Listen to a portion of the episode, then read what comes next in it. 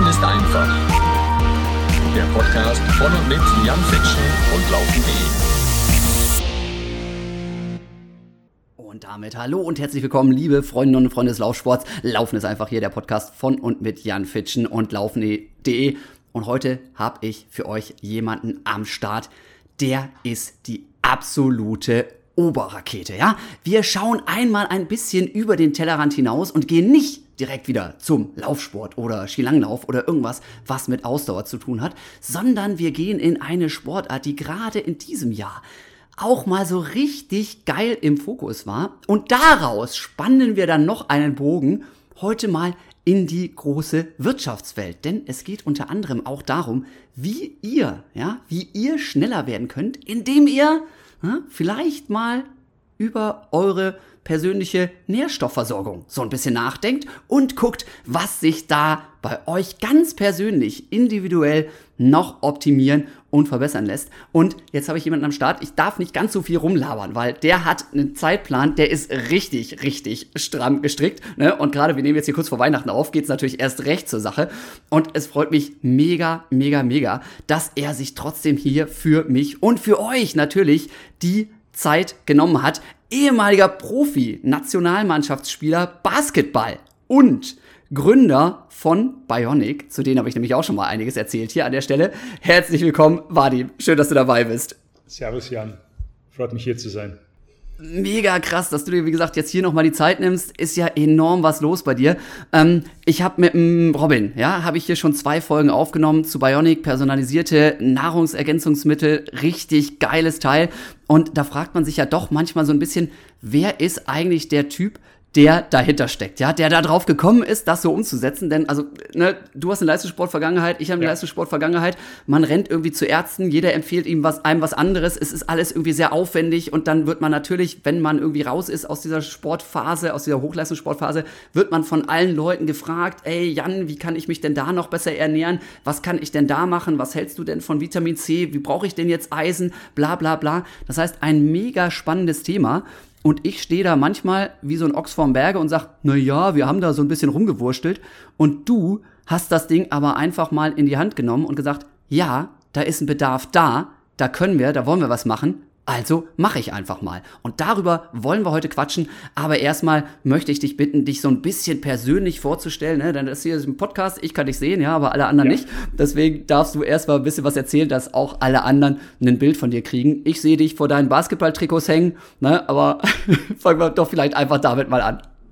Ja klar, gerne. Ähm, also nochmal Servus Jan, danke, dass du äh, mich eingeladen hast. Ich bin richtig gerne hier und nochmal die, die Kollaboration mit dir in der Vergangenheit war super, super erfolgreich für uns und ich hoffe, dass diese Folge heute auch interessant sein wird. Mein, mein Ziel ist immer, etwas zu erzählen, wo jeder, der zuhört, etwas für sich rausnehmen kann, was er seinen Alltag benutzen kann. Egal, ob es irgendwas mit Business zu tun hat, mit Sport zu tun hat oder einfach mit, mit mental Gesundheit zu tun hat. Die Idee ist immer ein bisschen zu scheren. Äh, ich bin der Vadim, äh, bin 38 Jahre alt, geboren in St. Petersburg, mit sechs Jahren nach Garmisch-Partenkirchen gekommen, bin in Garmisch aufgewachsen, habe mein Abi äh, in Bad Honnef gemacht bei Bonn auf, am Schloss Hagerhof, äh, Bundesnationalstützpunkt für die äh, Nationalmannschaft. Hab mit, also mein Vater war Profi-Tennisspieler, äh, deswegen Sport Ach, bei uns in der Family, Family ja. war immer, immer sehr, sehr hoch. Äh, witzige Seite, die, die, die Seite von meiner Mutter, die waren alle entweder äh, Poeten oder, oder äh, waren Writer als Schreiber, also ähm, ja. wie nennt man auf Deutsch? Schriftsteller. Schriftsteller, Schriftsteller und Poeten. Also mein, mein Großvater war einer der äh, 20 berühmtesten Jungpoeten des äh, 20. Jahrhunderts äh, in St. Petersburg, also in Russland oh. überall. Deswegen, das war immer so interessant. Also mein, mein, meine Kindheit war immer zwischen Poesie und Sport. ähm, ich kam dann zum Basketball so gegen aber alle so Halbperformer auch. Das ist ja, ein bisschen ja. in die Wiege gelegt worden anscheinend, ja. ja. Also nichts also im Mittelmaß, sondern wenn, wenn dann richtig. Wenn du was tust, dann musst du, dann musst du also top sein. Und ähm, deswegen habe ich auch mich dann, nachdem ich alle Sportarten der Welt, die du dir vorstellen kannst, probiert, dann so gegen 14 mich entschieden, auf Basketball zu konzentrieren. Kein, kein Wintersport, Garmisch. Du, nee, ich hab, du, vergiss eine Sache nicht, äh, weil die Zuhörer, die mich jetzt nicht sehen können. Äh, ich bin 2,4 Meter vier und wiege äh, zwischen 120 und 130 Kilo. Äh, deswegen, also, also die, Kein armen, die, die armen Skier, ja. Deswegen, das muss man auch mit bedenken. Und äh, ich glaube, wenn ich ein bisschen später auch erzähle, äh, bezüglich meinen Knien, ich glaube, äh, Wintersport wäre wär noch, wär noch schlechter für mich gewesen als Basketball.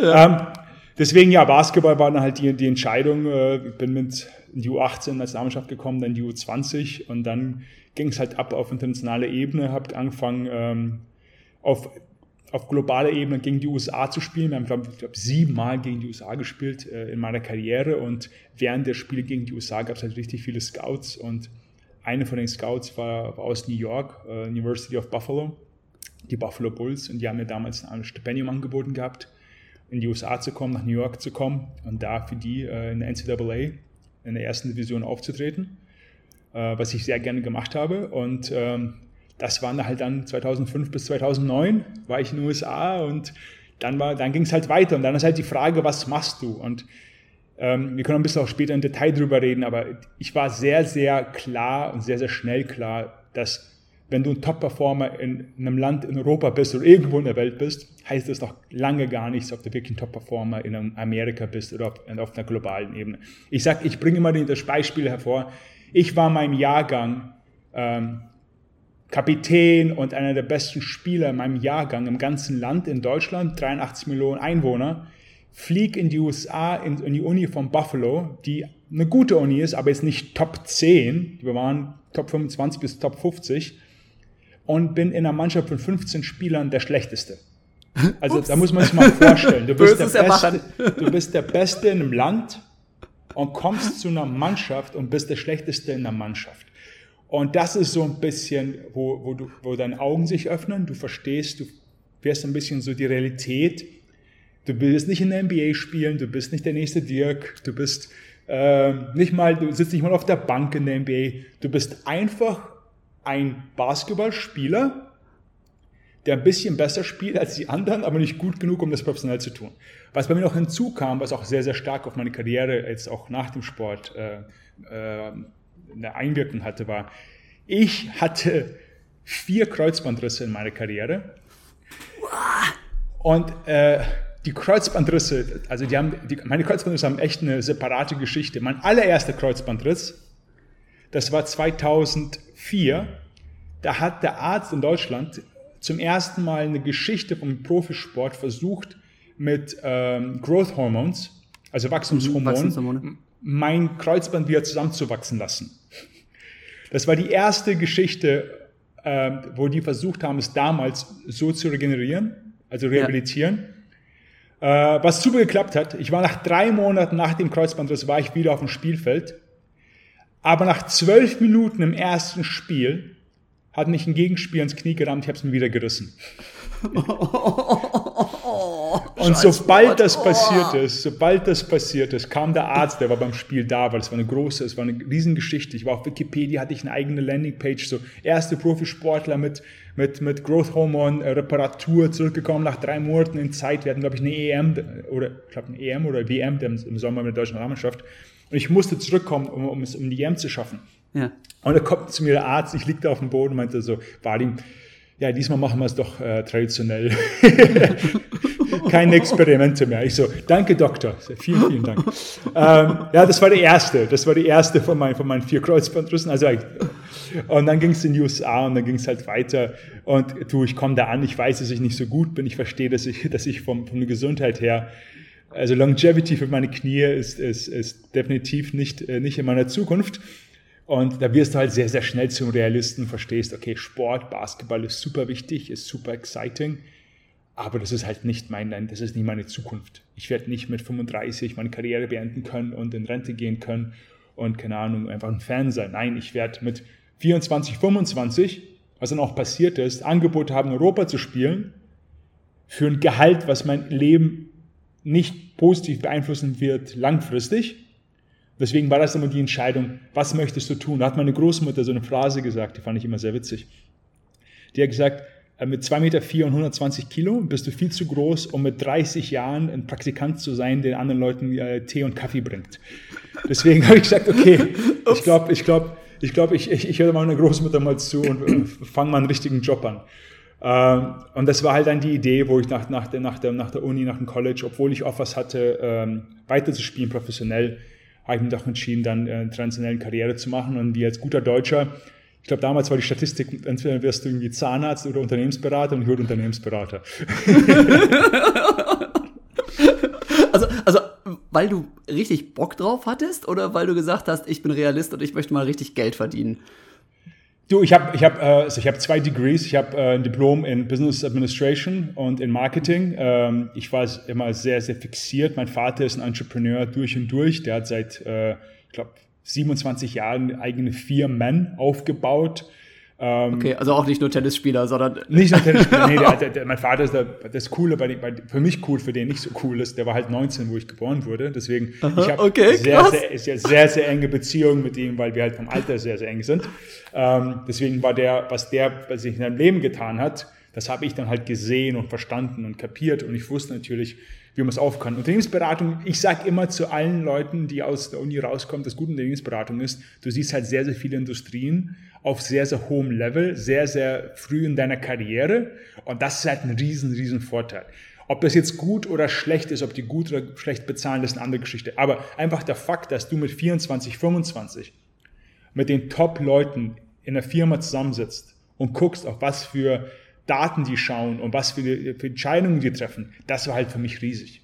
Und das war halt so ein bisschen auch mein, mein Sprungbrett dann in meine Karriere, äh, weil ich Unternehmensberatung war ich nur knapp unter zwei Jahre und schon mit, äh, mit 26, damals gab es die Firma, also gibt es immer noch global Groupon, aber damals mhm. war Groupon die bekannteste Firma in der Welt, die war auf dem Cover von Forbes, weil es die schnellst äh, wachsende Firma in der Geschichte ist von 0 zu 1 Milliarde Dollar und da gab es die Rocket Internet, das sind die Sommerbrüder, die waren damals groß, die haben dann My City Deal in Deutschland aufgekauft. Mhm. Und da haben mich die Sommerbrüder geheiert mit 26 ähm, für Osteuropa. Und da wurde ich wirklich nach, ich war, ich kam da rein und dann wurde ich mit CEO mit, äh, mit 26 ein paar Monaten, der jüngste CEO in 48 Ländern. Habe das fünf Jahre lang mach geleitet. Ja, ja, ja, mach mal 40 Geil. Offices, 2000 Mitarbeiter, mehrere hundert Millionen Dollar Umsatz im Jahr. Und das, nochmal, also solche, solche Opportunities kriegst du halt nicht, außer du, du zeigst, dass du Disziplin hast, vom Sport natürlich, Mannschaftsgeist hast vom Sport, dass du curious bist, du möchtest mehr herausfinden in Unternehmensberatung, du weißt, wie man sich auf einer Führungsebene sich verhalten muss, again, Unternehmensberatung, und du hast einen gewissen Skillset und Kulturen-Background, den du halt brauchst, um das zu tun. Und das, das, haben die halt damals äh, gesehen gehabt. Und das waren sehr, sehr interessanten fünf Jahre. Und ganz ehrlich, also ich bin immer noch dankbar für, die, für diese Opportunity, halt mit 26 sich beweisen zu können auf so einer großen Ebene in einer, in einer, in einer Public Trade Company, die so eine Rolle einzunehmen. Das war natürlich unglaublich für mich, für meinen Werdegang.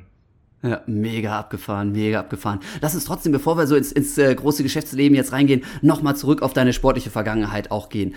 Ähm, ja. Du hast ja vorhin erzählt, ich glaube, Abi hast du dann tatsächlich hier in Bonn irgendwie gemacht. Das heißt, da ja. warst du dann schon auf einer Sportschule. Das genau. heißt, du hast schon von vornherein, also auch sehr früh während der Schulzeit gesagt, so, hey, pass mal auf, wenn ich sportlich erfolgreich sein will, dann kann ich nicht zu Hause in Garmisch hocken bleiben, sondern dann muss ich einen nächsten Step machen und muss eben da entsprechend auch, ja, mich als Schüler quasi schon beruflich umorientieren das ist ja schon auch eine Hausnummer. Fiel dir das dann auch leichter, weil du es eben aus dem familiären Umfeld auch kanntest, dass man wirklich extrem viel dann auch dem Sport unterordnen muss, um erfolgreich zu sein? Ich glaube, die Geschichte ist viel, viel witziger. Äh, die Geschichte ist witzig. Äh, ich war richtig schlechter Basketballspieler. Ich war nicht gut. Was? Äh, ich war, ich war, wo ich in Garmisch gewohnt habe, da gab es ja, also ich, in Garmisch gab es keine Basketballmannschaft. Ich bin da, ja, also, ich bin nach Monat auch neu jetzt, ja. ja. ich bin weitergefahren ähm, ich habe da dreimal die Woche gespielt gehabt. Und ich weiß, in Bad Honnef, also Schloss Hagerhof, hatte immer so ein Basketball Summer Camp. Und ich bin da halt mit 16 hingefahren. Und die machen da ein Basketball Summer Camp. Ich, ich bin partizipiert, da zahle nämlich im Camp, bin partizipiert dort. Ja. und mir gefällt das so sehr stark. Und ich war so davon überzeugt, dass ich vielleicht hier in Zukunft hätte, dass ich zurückgefahren bin nach Hause nach Garmisch. Und mein Vater gesagt habe, hey, die möchten, dass ich nach, äh, äh, nach, äh, zu denen in die Schule komme, zum Internat komme und Basketballer werde. Was überhaupt nicht der Fall war. Das habe ich mir selbst, das habe ich, das habe ich mir selbst ausgedacht. Geil. Das habe ich mir komplett selbst ausgedacht, weil ich mir gedacht habe, hey, das wäre doch cool, wenn ich das machen würde. Und dann sage ich es halt mal Vater und sage, pass mal auf, der einzigste Haken ist, ähm, ja, die können mir noch kein Stipendium geben, deswegen wir müssen für die Privatschulen ins Internat selber zahlen. Aber die haben gesagt, wenn ich gut performe, würden die das halt in sechs Monaten nochmal äh, reviewen und dann sagen, ob die weiterhin mir Stipendien geben würden oder nicht.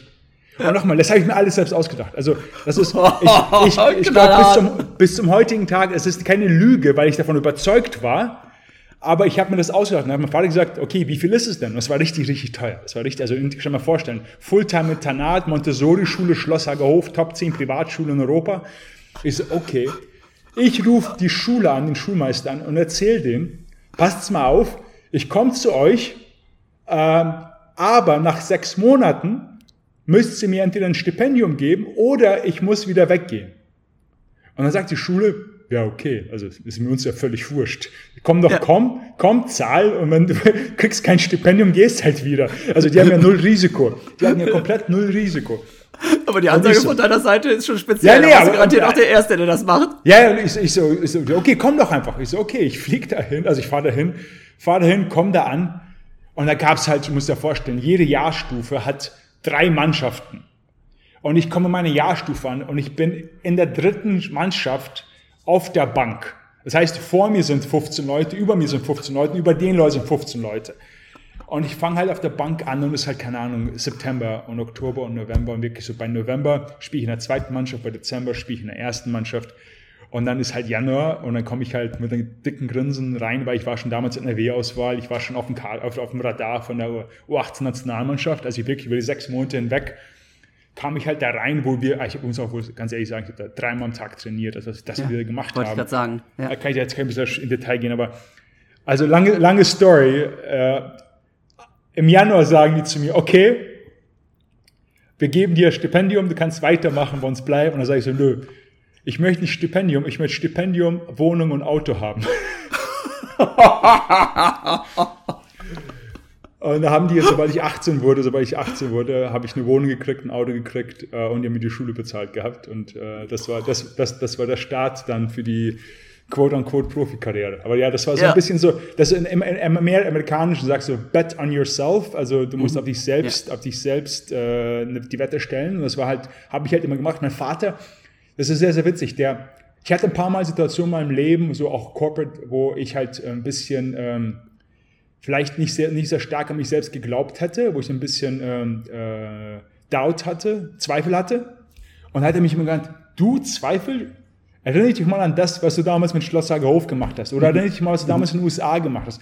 Der, ja. der, der, der hat immer diese Examples, wo ich in der, in der, Vergangenheit immer so gesagt habe, völlig wurscht, ich setze alles auf mich und das klappt dann. Ähm, das war, glaube ich, mein allererstes Mal, wo ich wirklich alles auf mich selbst gesetzt habe und es hat wirklich geklappt. Ja, ja, extrem geil. Hast du deinem Papa das irgendwann gebeichtet dann danach? Du, übrigens, das war nicht so ganz korrekt, wie ich das damals ja, dargestellt habe, oder? Mein Vater, mein Vater hört auch Podcasts, also der weiß, der weiß. okay. ja, aber, aber ganz ehrlich, ich habe, ich habe die, ich habe die, die krasseste Relationship mit dem Typen. Äh, mein Vater ist, müsst ihr euch schon mal vorstellen, ich bin 26, werde CEO von Groupon, ja. Mhm. Die Neuigkeit ist so groß, dass, dass auf Forbes die Neuigkeit kommt, ja. Und ja. im Business Radio, im größten Business Radio in Europa ist die Neuigkeit kommt, dass ein 26-jähriger Deutscher CEO ist für Groupon Osteuropa. Ja. Ja. Ruft mich der, der, der beste Freund, Schulzeitfreund von meinem Vater auf dem Telefon an und sagt ein Handy an und sagt, pass mal auf, du, mein, dein Vater hat mich angerufen gehabt, ich habe zu ihm erzählt, ich habe dich auf dem Radio gehört und meinte so, der, der Freund von meinem Vater sagt zu mir, ich hätte nie in meinem Leben gedacht, dass ich jemals etwas Neuigkeiten über meine Freunde im Radio höre. Und schon gar nicht von den Kindern von meinen Freunden. Mein, dein Vater ist so unglaublich stolz auf dich, das kannst du dir nicht vorstellen. Du Jan, ich häng ab, ruf meinen Vater an, ich so, Servus, also, hi, ich so, und? Also, was und? Ich so, wie, was und? Ja, wieso rufst du an? Ich so, ja, die Neuigkeit. Welche, welche Neuigkeit? Ja, die News. ja, welche News? Ja, dass ich, ich bin im Forbes, ich bin, ich bin CEO, ich bin der jüngste CEO. Also, hä? Was redest du? Ich so, ich dachte, das ist eine Neuigkeit. Er so, okay, was zahlen Sie? Sag ich so, so und so viel. Und dann so, du, ich mache das in einer Woche. und das ist so, das ist so ein bisschen diese, diese, diese Competition zwischen Sohn und Vater, wenn, wenn der Alters, wenn der Alterunterschied so klein ist. Mhm. Und das auch eher so ein bisschen immer so, hey, pass mal auf, Entrepreneurship, Entrepreneurship, Entrepreneurship. Corporate ist geil, das ist super cool, dass du es geschafft hast, aber ruh dich nicht aus auf deinen Lorbeeren. Mhm. Das ist der Start, du bist viel zu jung, um jetzt schon happy zu sein. Okay. Das war halt immer sein Mantra, aber das war so ein bisschen die Geschichte. Deswegen, wenn du mich fragst, ob mein Vater weiß, er weiß alles. Ja. Er weiß alles, aber er von seiner Seite, er spielt auch viele Spiele mit, mhm. äh, damit, damit, damit wir uns auch unsere Balance halten zwischen wer ja. hat was, was erreicht und bei welchem Alter. das ist auch cool. Okay, ähm, aber noch, noch mal zurück wieder zur, zur, zur Schulzeit auch, weil das finde ich ja. ja. tatsächlich sehr spannend. Ne? Also bei mir äh, Leichtathletik, also es gibt da auch so ein paar Sportinternate und so und bla, habe ich aber alles überhaupt nicht gemacht. Ich habe eine ganz reguläre Schule irgendwie besucht in Osnabrück und so und da war nichts mit irgendwie Leistungssportförderung und mit 18 irgendwie einiges, eigenes Auto oder so, kannst vergessen. Ähm, da ist Basketball vielleicht dann doch ein bisschen professioneller.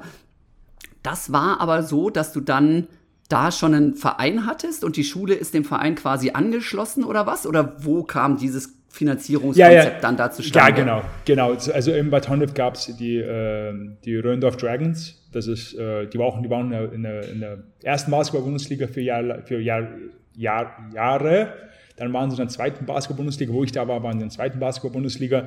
Ähm, die Pro, also die, die erste Mannschaft war dort. Die waren sehr stark kooperiert und dann natürlich war die Schule kooperiert mit NRW und die NRW war dann kooperiert mit der deutschen Nationalmannschaft. Deswegen, was ich dann halt hatte, ich hatte halt Zugang zur Profimannschaft, ich hatte Zugang zur NRW-Auswahl, ich hatte Zugang zur, zur Nationalmannschaft. Natürlich gab es auch eine Schulmannschaft, ich glaube, da haben wir nicht gespielt, äh, wäre auch ein bisschen nicht fair gewesen. ich glaube, ich, glaub, ich weiß noch, ich glaube beim Abi, beim, wir haben ein Sportabi gemacht, dann haben sie mich gebeten, den Schiedsrichter zu sein, weil die mich sagten, du kannst mhm. nicht partizipieren, äh, während des Abis, du kannst ein Schiri sein. Ich so, okay, mach ich mal hier einen Schiri. ähm, aber ja, du, ich hatte halt, muss ich mal vorstellen, ich weiß nicht, ob dein Zuhörer vielleicht, wenn sie, wenn sich ein paar Leute im Basketball ein bisschen auskennen, der Hansi Gnad zum Beispiel. Der Hansi Gnad, der kam halt zu uns am Dienstag, um mit uns eins zu eins Training zu machen. Das ist also eine der Basketballlegenden in Deutschland, kommt halt zu dir, um mit dir vor allem du als 17-Jähriger, mit dir halt jede Woche zwei Stunden lang zu trainieren.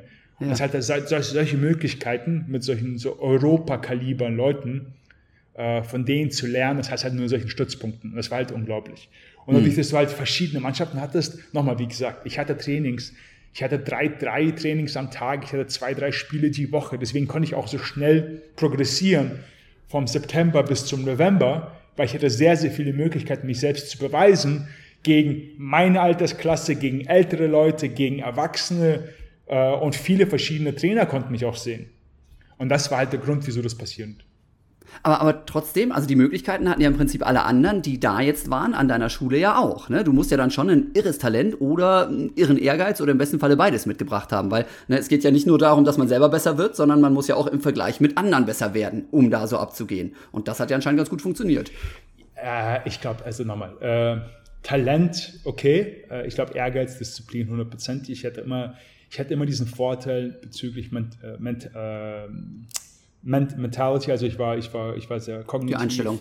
Ja. ja, die Einstellung, ich war kognitiv sehr, sehr, sehr eingespannt. Ich war, ich, ich habe sehr gut das Spiel verstanden. Also man hat, man sagt immer, äh, er sieht das Spiel äh, langsamer als die anderen. Das heißt, die ah, Hektik ja, war nicht da. Also ich hatte, ich hatte immer solche Momente, ähm, weil ich war nie der Schnellste, ich war nie, konnte nie hochsprengen. Es war, ich habe ich hatte einen guten Wurf, aber ganz ehrlich, den guten Wurf habe ich erst, nachdem ich meine Kreuzbandrisse hatte, wo es wo schon fast schon zu spät war. Musstest du ähm, dann mehr werfen? Konntest ja, musste, mehr musste ich mehr werfen. Scheiße.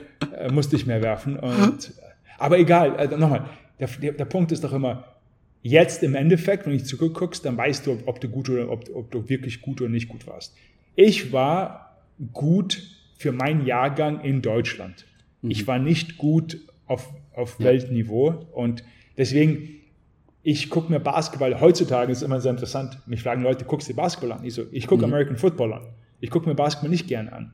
Also, Ach, gehst guck, du, abgefahren. Wieso gehst du nicht, gehst nicht zu Euroleague spielen? Ich so, ah, weil als ehemaliger Spieler ist es schwer, denselben Sportler zu gucken, weil ich gucke auf andere Sachen als normaler Fan, weil du guckst dann, wie stellt er die Beine, wie stellt er den Screen, was für einen Radius hat er, was macht er dort.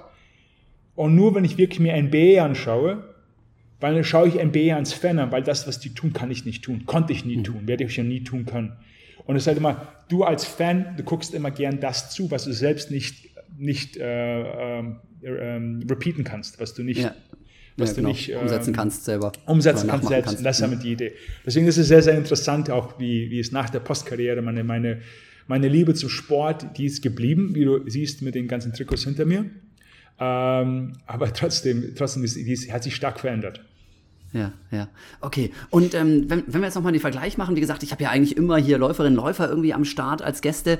Ähm, was war denn, also gerade weil dieses amerikanische System interessiert mich natürlich brennend, ne? denn die sind ja einfach, muss man sagen, auch im Sport, in, in der Leichtathletik sind die uns teilweise um Lichtjahre voraus, was die Förderung angeht, was die Professionalität im Training angeht, was eben auch genauso Sachen wie jetzt men mentale Einstellung und sowas angeht. Ähm, was war da so bei euch dann los? Ne? Du sagst jetzt selber, ja, du warst dann da in der NCAA, also ne, Universitätssport ist das, aber das ist im Basketball in den USA auch ganz, ganz anders, als jetzt, wenn man bei uns über irgendwie Uni-Hochschulsport redet oder sowas, sondern das hat schon extrem krasses Niveau du. und ist extrem professionell. Ähm, wie ging das ab? Nur damit als Zuhörer das verstehen. Wir spielen im, im Stadion 15.000 äh, Zuschauern. Grö größer als, als, ich glaube, die Kölner Arena in Deutschland ist, glaube ich, plus minus so groß wie unser Stadion damals. Du bist auf, äh, auf föderalen TV-Kanälen, auf ESPN, weltweit kann man dich sehen. Du bist Teil von äh, Xbox und PlayStation Spielen, kannst dich selbst spielen als Vadim. Ähm, du bist auf Billboards, auf Covern, auf Plakaten überall in der Stadt. Also die letzten zwei Jahre, wo ich in Buffalo war, war ich das Gesicht für, für, für Ticketverkäufe. Du sitzt halt irgendwo im Restaurant gegenüber von dir, ist halt auf 15 auf 10 Metern ein riesen Plakat mit, deiner, mit deinem Gesicht oben drauf. War ähm, schön, ne? Aber das ist, das, ist, das ist halt Basketball. Das, also ja. die Bedeutung von Basketball in Amerika ist halt komplett anders. Und ganz ehrlich, äh, außer der NBA gibt es nichts Höheres in der Welt in terms of Ressourcen, also jetzt auch vielleicht Euroleague, Euroleague vielleicht, aber Ressourcen, die man da reintut. Nochmal, was, damit, damit die Zuhörer verstehen. Wir waren zwölf Spieler plus drei, also zwölf auf Stipendien plus drei Spieler, die nicht Stipendien hatten, aber die auch sehr, sehr gut waren. Wir hatten sieben Coaches, sieben Coaches, ein Head Coach mit sechs Coaches.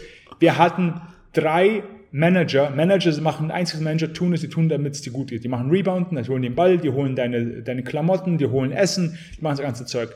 Wir hatten vier Fulltime Physiotherapeuten. Wir hatten drei Fulltime uh, Strength Trainers, die mit uns gereist sind ähm, du hattest mehrere PA-Leute, Fulltime-PA-Leute, die mit dir dabei waren. Also unser Team hinterm Team war 25 bis 30 Leute. Wir hatten Fulltime ähm, äh, Psychotherapeuten, also so Mental Coach, Mental Coach Trainer. Kann ja. ich auch ein bisschen was später erzählen. Unbedingt. Äh, wir hatten, also der Trainingsablauf, damit die Zuhörer verstehen, ist, ähm, die NCAA ist ja, das ist, das ist immer so witzig, weil wir sind der Amateursport aber ich mache das in so Quotations. Genau, wollte wollt ich auch gerade also, nochmal fragen. Weil da das, wird ja das auch heißt, ein bisschen rumgeeiert. Das heißt, dass während der Saison gibt es Limitierungen, wie oft du trainieren kannst, damit du dich als, als Student auch auf deine Uni konzentrieren kannst. Die Saison, die Saison aber, die Saison aber ist super kurz. Die Saison ist Ende Oktober bis beginning of, uh, bis Anfang uh, März. Uh -huh. Das heißt, du redest hier von fünf, sechs Monaten, ja. maximalst. Ähm, das heißt, alles andere Zeit außerhalb der Saison gibt es keine Limitierung. Mhm. So, jetzt kommst du auf den Campus im August und August bis Ende Oktober kann der Trainer mit dir machen, was er will. Und wenn ich sage, was er will, damit Zuhörer verstehen, das erste Training ist um halb sechs. jeden Tag, jeden Tag. Und der Grund, wieso das Training um halb sechs ist, gibt es zwei Gründe. Nummer eins, das ist so ein bisschen Disziplin und so ein bisschen so Sacrifice, wie viel, wie viel bist du bereit zu opfern, um gut zu werden. Dass damit du während des Spiels dir denkst, ich habe viel zu viel geopfert, um jetzt nicht 100% zu geben. Das ist Nummer eins. Aber Nummer zwei ist, und das ist der wahre Grund, wir sind alle 20, 21, 22 Jahre alte Jungs auf dem Campus mit 27.000 Studenten und das Ziel ist, dass wir keinen Schwachsinn machen am Abend. Deswegen, wenn das Training um, um halb sechs ist, dann ist die Wahrscheinlichkeit, dass wir zumindest um zwölf im Bett sind, höher, als wenn es um neun wäre. Aber ganz klar vorstellen, wie oft wir direkt von einer Party in die, in die Umkleidekabine gefahren sind und auf der Couch gepennt haben. Ja. Also, kannst du dir ja vorstellen. Deswegen jeden 13 Tage in Folge Training 5.30 Uhr. 5.30 Uhr kommst du rein. Du machst 10 bis 15 Minuten Seilspringen machst eine Stunde lang Wurfübung. Das ist wirklich nur, das ist weniger dafür, das ist mehr mental und Zeit, Zeit ähm, intensiv als jetzt als physisch anstrengend. So. Mhm. Um 11.30 Uhr ist das wahre Training. Das wahre Training dauert zwischen eineinhalb und zweieinhalb Stunden. Und das wahre Training, da hast du mindestens drei Sätze von T-Shirts und Trikots, die du wechseln musst, wegen, weil du so viel schwitzt. Nach dem wahren Training gehst du ins Strength Training. Und das Problem ist bloß, die Amerikaner sind alle Fanaten von American Football. Deswegen damals, das hat sich jetzt komplett geändert, aber damals, wir können auch ein bisschen drüber reden, was sich geändert hat in den letzten 20 ja. Jahren. Damals musstest du als Basketballspieler, also ich war, ich war, ich hatte, ich war ein Schrank. Ich wusste noch, die haben mich mal auf, auf, auf ESPN, das ist der größte Sportsender äh, in der Welt, aber auch in den USA, die haben mich, glaube ich mal, die äh, Coke Machine genannt, weil ich so groß war wie diese Automaten, wo du Coca-Cola-Dosen kaufen kannst. ja, schön. Ich hatte, ich hatte, ich wog, ich wog 133 Kilo mit 10,4 Prozent Körperfett.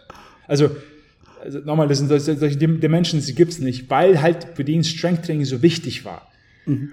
Das heißt, du machst zwischen 11.30 Uhr bis ungefähr, sagen wir zwei, machst du Training, Mittagessen, dann gehst du weiter äh, äh, Strength Training und dann. Also das ist kein Mittagsschlaf oder irgendwie mal zwischendurch nee. mal eine Stunde zum Runterfahren oder so. Nee, doch, du hast, du hast, ah, die, ja. du hast die Stunde dazwischen zum Essen.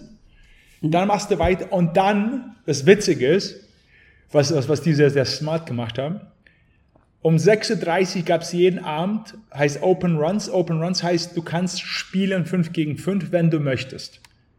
Weil die können dich da jetzt nicht zwingen, aber es wurde erwartet, dass du spielst. Ja, hm, schön, genau. Das heißt, du, du musst hast, nicht, aber es wäre schon schön. Das heißt, du hast drei bis vier Trainings und das machst du 13 Tage in Folge. Der 14. Tag ist frei und so, so bereitest du dich vor bis zur Saison.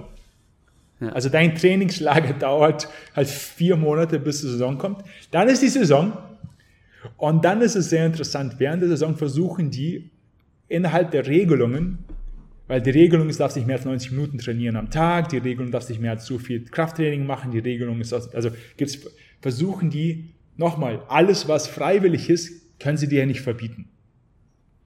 Und dann sagen sie, okay, Jungs, die Halle ist ab 6 Uhr offen, falls jemand werfen möchte. oder so, wink, wink. Oder am Abend so, hey, um 8 Uhr ist ein Schiedsrichter, der vorbeikommen könnte, falls jemand spielen möchte. Und das ist halt so diese ganze Geschichte, die wir machen.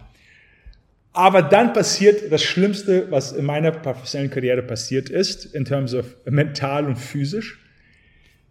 All diese Regulierungen, diese Einschränkungen von Trainings werden unterbrochen für die Christmas Break, für die Weihnachtspause.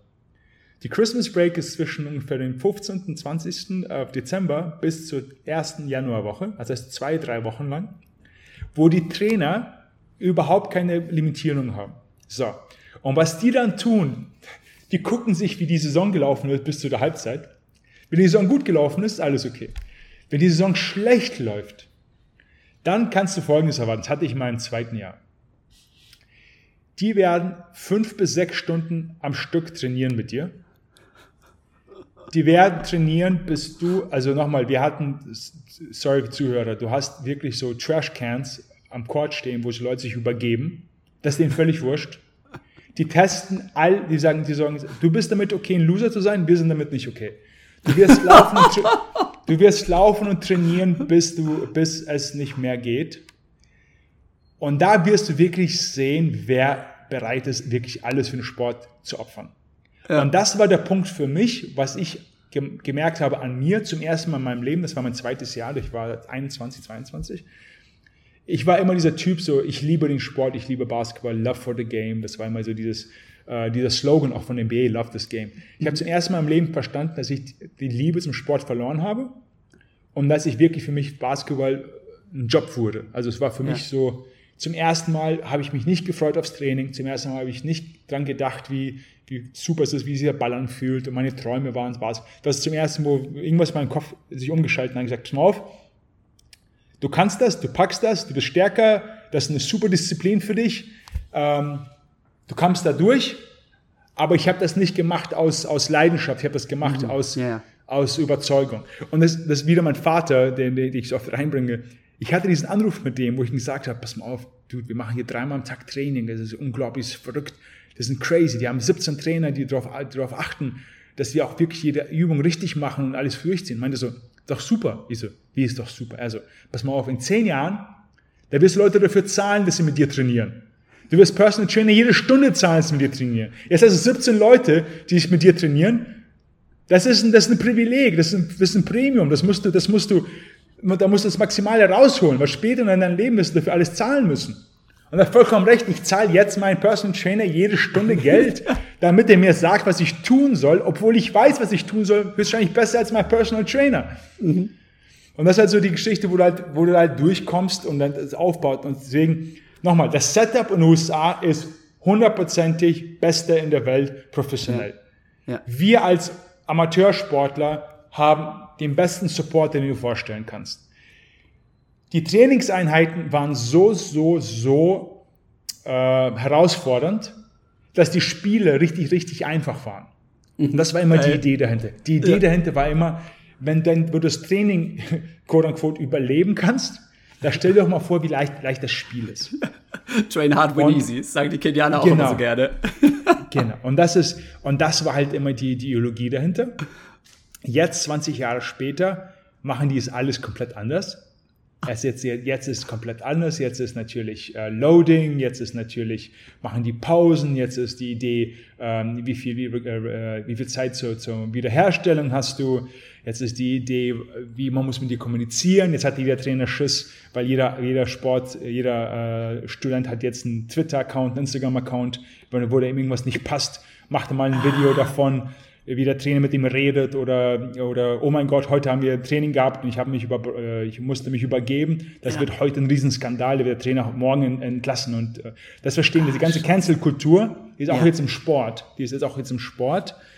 Und deswegen hat sich halt komplett, komplett alles geändert. Ja. Plus, das Krasse ist, was halt vor zwei Jahren passiert ist, was vielleicht die Zuhörer nicht wissen, äh, seit zwei Jahren darf man jetzt in den USA auch den Amateursportlern, den Unisportlern Geld zahlen das heißt, es gibt jetzt richtig Sponsoren, es gibt richtig, mhm. richtig viele, hunderte, tausende von Sportlern, die in der Uni sind, die hunderte und Millionen Dollar pro Jahr machen.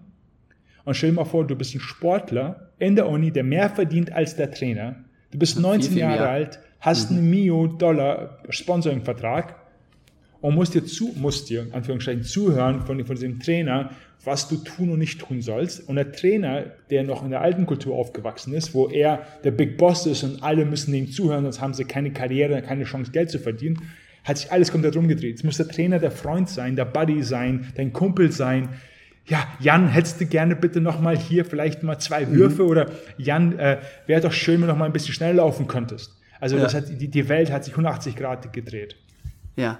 Und, und äh, also hast ja gesagt, du beobachtest das nicht mehr ganz so krass da, ähm, aber würdest du sagen, das ist auch extrem, dass man da doch sieht, dass die Leistung einfach da nicht mehr stimmt? Oder funktioniert das System trotzdem aus deiner Sicht? Weil du hast ja jetzt dieses andere Extrem heftig mitgemacht, das, was du gerade beschrieben hast, das ist ja totaler Wahnsinn. Und jetzt, ja. das klingt ja wieder so nach diesem, jetzt packen wir alle in Watte ein und so und schauen wir mal, was dabei rauskommt. Ähm, ich denke ja immer, das kann nicht funktionieren, aber hm. Ey, äh, pass mal auf, äh, das System funktioniert trotzdem aus, aus folgendem Grund. In der NBA gibt es 30 Mannschaften, äh, die äh, 15 Spieler, bis bei 54 Spielern. Es gibt genug Spieler mhm. in der Welt, die Ehrgeiz haben, denen alles völlig okay, wurscht ja. ist, damit ja. sie halt Teil von diesen, von diesen Spielern sind, die Spieler werden können. Das heißt, auf der absoluten Top-Ebene merkst du keinen Unterschied. Was du ja. merkst ist, was du merkst ist, es gibt, es gibt richtig viele Spieler, die richtig durchschnittlich sind, die aber denken, dass sie Stars sind, weil irgendein lokaler Autodealer denen ein Auto für sechs Monate geleast hat und gesagt hat, ich sponsere dich mal, ich zahle dir dein Benzingeld. Ja, es gibt ja, halt dieses richtig viele, diese Instagram-famous mhm. Typen, die sich halt denken, die sind schon Star. Das ist diese ganz, ja. ganz Instagram versus Reality. Ja. Äh, und das, das Problem, das gibt's, aber es hat kein, keinen Einfluss auf den Spitzensport, okay. weil die Spitzensportler, die, die, mhm. die haben einen Drive, Denen ist genau. völlig wurscht. Die sind die, die Ersten, die beim Training pushen, sind. Die, die, sind die Letzten, die mhm. beim Training sind. Die werden Trainer fragen, was du tun musst. Die werden Trainer fragen, wie man besser sein kann. Die werden Trainer fragen, was müssen sie tun, um die Besten zu werden. Ja, ja, ja, absolut, absolut. Ich denke, das ist tatsächlich das, ähm, wahrscheinlich ist dann die Masse einfach nicht mehr so groß, ne, weil eben viele, die man sonst durch dieses System durchgeschleift hat und auch richtig gut gemacht hat, die werden dann einfach jetzt weniger, ne, aber die, die vorne sind, das muss ja von dir auskommen, dieser ganze, einfach ja. dieser unbändige Wille, das halt durchzuziehen, ne, und eben immer wieder zu fragen und so. Und wenn die Möglichkeiten immer noch da sind, wenn du immer noch die Chance hast, mit eben zehn verschiedenen Trainern zusammenzuarbeiten und dir überall was rauszusuchen, dann kannst du, wenn du selber willst, ja noch genauso die Leistung bringen und genau die Entwicklung machen auch, ne. Ähm, lass uns trotzdem noch mal auf diese Sache hingehen, weil das ist, glaube ich, was, was eben auch sehr, sehr spannend ist, gerade für, für Ausdauersportler, Läuferinnen und Läufer, diese ganzen mentalen Geschichten, die eben bei uns nach wie vor, glaube ich, oft noch sehr ja, stiefmütterlich behandelt werden. Und ich glaube, da sind die Amis eben auch deutlich weiter. Und du hast ja gerade schon verschiedene Methoden ähm, auch beschrieben, indem da einfach gesagt wurde, okay, im Training halt so hart rangehen, dass es dann im Wettkampf relativ leicht ist. Oder eben dieses immer wieder eben drauf, drauf, drauf. Ähm, was für Tipps gab es denn, wenn du sagst, ihr hattet zum Beispiel auch einen Mental Coach dann dabei, ja. wo der gesagt hat, jetzt, das ist was, was mich richtig weitergebracht hat und das ist was, was eben nicht nur im, im Basketball funktioniert, sondern eben auch in allen anderen Lebensbereichen richtig gut hinhaut? Du, also als erstens, äh, die ganze Mental Coach-Geschichte, das war so früher ein bisschen tabu, besonders für mich, für uns, für uns als Männer, darüber zu reden, dass ich vielleicht habe, ich habe Zweifel, ich habe irgendwie, ähm, ich, ich, bin vielleicht negativ eingestellt. Ähm, ich möchte das Wort Depression jetzt einfach so nicht benutzen, weil das, das, das ist ein bisschen äh, Medizin, ist ein medizinischer Term, aber ich glaube, das Wort Zweifel an sich selbst ähm, ist sehr, sehr stark, besonders wenn du halt mehrere schlechtere Performance äh, am Stück hattest. 70 Prozent von deiner Leistung, deiner Performance ist mental. Du guckst zum Beispiel Basketball. Wir sind alle Durchschnittsgröße von Basketball ist 2,3 Meter. Drei. Durchschnittsgewicht ist 105. Wir sind alle dieselben Größe, wir haben alle 10.000 Stunden gespielt, wir haben all dieselben Voraussetzungen. Der einzigste Unterschied ist, auf der Top-Ebene ist nicht die physische Voraussetzung, außer du bist jetzt Michael Jordan, sondern ist die mentale, der mentale Fokus und eine mentale Kapazität, dich durch sehr schwierige Phasen durchzuringen, dich emotionell aufzustellen und positiv zu sein und genug Wille, Wille und Kraft zu haben, auch andere Leute um dich herum abzuliften. So. Jetzt, finally, 2023, 2024 sind wir in einer Situation, wo die ganze Welt versteht, du hast einen Personal Trainer für deine Muskeln, du hast einen Mental Coach für dein, für dein, für dein, für dein Mental Health. Das heißt, wir es verstehen, wenn ich, wenn ich meine Muskeln trainieren kann, meine kognitive Capability und meine mentale, mentale Health ist genauso ein Muskel, den ich trainieren kann. Das haben die Amis halt damals schon verstanden. Und ich hatte einen Mental Coach und wir hatten wöchentlich zwei Sessions. Und die ah, gingen wirklich, wir gingen wirklich darum, du gehst rein und sehr, sehr viel visualisiert. Du gehst mhm. rein mhm. und da setzt dich hin. Was erwartest du? Was möchtest du, dass passiert? Was, also das war die wichtigste Umsetzung, weil immer das Training war, Augen zu, visualisier, was für dich Success ist. Was ist für dich Erfolg? Was ist für mich Erfolg? Erfolg ist für mich, wir gewinnen als Mannschaft. Erfolg ist für mich, ich treffe meinen Dreier. Der Erfolg ist für mich, ich mache den Freiwurf. Der Erfolg ist für mich, ich mache den Wurf mit Foul rein. Der Erfolg ist für mich, ich stehe an der Freiwurflinie. Das ganze Stadion guckt mich an. Ich spüre den Ball in meiner Hand. Ich atme aus. Ich schmeiß den, ich werfe den Ball. Ich spüre, wie der Ball meine Fingerspitzen verlässt. Ich sehe, wie der Ball zirkuliert Richtung Korb. Ich sehe, wie der Ball durch den, durch den Ring durchgeht. Ich höre das Geräusch des Netzes und ich höre, wie der Ball auf den Boden dribbelt. Und das musst du so lange tun, bis du dich hineinversetzt, es fühlst, das Rauschen fühlst, die, die Gänsehaut fühlst auf deiner Hand, dass du kannst dich vorprogrammieren, wie du dich fühlen wirst, wann es, wenn es in der Realität passieren wird. Und das machst du dann so, so oft. Ich bin danach bei, nach mehreren, keine Ahnung, nach Monaten von Sessions, ich bin in die Halle gegangen, habe das Licht ausgemacht, bin dann aufs Parkett gegangen, pitch dark, dunkle Halle und habe mich hineinversetzt in die Situation. Was passiert, wenn ich den Ball hier kriege? Was will ich dann tun? Was wird mein Gegenspieler tun? Und dadurch, dass du dich dein Gehirn vorprogrammierst, wie Erfolg aussieht und wie er sich Erfolg anfühlt, wenn es dann passiert, dann hast du nicht nur die Muscle Memory schon, dann hast du auch die mentale Memory schon, weil du weißt, was als nächstes passieren wird. Und das war halt unglaublich für mich. Ein, eins meiner Beispielen war, äh, als, als ich bin, ja, ich war ein Power Forward, also Power Forward und Center sind äh, historisch gesehen sind nicht sehr gute Freiwurfwerfer. Aus verschiedenen Gründen. Aus verschiedenen Gründen, weil, keine Ahnung, Motorik ist schwerer, wenn du größer bist, aber auch du wirfst öfters vom näher vom Korb her, deswegen vom Freiwurf zu werfen ist hoch. Mein erstes Jahr war ich einer der schlechtesten Freiwurf, Freiwurfwerfer in der Conference, wo wir gespielt haben. Und Freiwürfe ist komplett mental. Weil nochmal, ja. jeder von uns hat 100.000 Freiwürfe geworfen. Beim letzten, bei meinen letzten zwei Jahren war ich die Nummer eins unter allen Conference-Spielern. Ich war die Nummer eins in Geschichte von unserer Uni. Krass. Und ich war der erste Spieler in Geschichte von der Uni, der die höchste Freiwurfprozent äh, hatte und Feldwurfprozent hatte im selben Jahr. Und es hat nicht nichts verändert, außer die Tatsache, dass ich nicht nur auf meine Würfe gemacht habe, sondern auch mich mental vorbereitet habe, weil das Gute beim Freiwurf ist, er ist immer derselbe. Der Freiwurf ist immer dasselbe. Du weißt jedes Mal, es kommt kein Gegenspieler, es wird nichts passieren, der Korb ist immer gleich weit weg. Deswegen, wenn du etwas machen kannst, was du jedes Mal selbst gleich machen kannst, das kannst du dich mental genau, genau komplett darauf vorbereiten, erfolgreich zu tun. Ja. Heftig. Also da habt ihr tatsächlich auch extrem dran gearbeitet. Ich überlege gerade, wie man das am besten übertragen kann an Laufsport. Ich glaube generell, na klar, dass das da eben auch wichtig ist. Ja, und dieses Visualisieren ist tatsächlich auch was. Also wir haben da auch extrem wenig dran gearbeitet und ich glaube, das sehr, sehr viel Potenzial verschenkt. Aber ähm, so für mich selber habe ich das eben auch relativ oft, würde ich sagen, angewandt, ne? dass ich immer gesagt habe, so pass mal auf vorher, ne? du, du kannst im Prinzip natürlich nicht alles visualisieren, weil, weil es jedes Mal irgendwie ein bisschen anders ist, aber ich habe mir immer versucht, vorher schon so ein paar verschiedene Situationen zurechtzulegen, ne? wo ich wusste, das kann passieren, das kann passieren, das kann passieren, sodass, wenn es dann dazu kam, ich einfach nur die Schublade aufmachen musste und sagen konnte, so und jetzt geht's ab. Ne? Also wenn es um so ein Rennen ging, ne? dann weißt du ja, okay, am Anfang, ähm, ja, kann im Prinzip auch schon alles passieren bei uns. Entweder es geht sehr schnell los oder es geht sehr langsam los, je nachdem, ob es ein taktisches Rennen ist bei einer Meisterschaft oder ob es eben eins ist, wo man versucht, eine Norm zu rennen, was auch immer, ja. Oder jetzt auch im Freizeitsportbereich. Ne? Wenn du jetzt einen, einen Wettkampf machst, sag ich mal, und ähm, willst eine neue Bestzeit laufen, dann kann das sein, du fühlst dich total toll am Anfang. Es kann aber auch genauso gut sein, du fühlst dich am Anfang einfach schon mal mies. Kommt leider halt auch vor. Ne? Und dann habe ich mir immer so ein bisschen vorgestellt, okay, was mache ich denn, wenn ich mich jetzt gut fühle? Dann, na klar, muss ich versuchen, mich erstmal zu bremsen und nicht zu überpacen.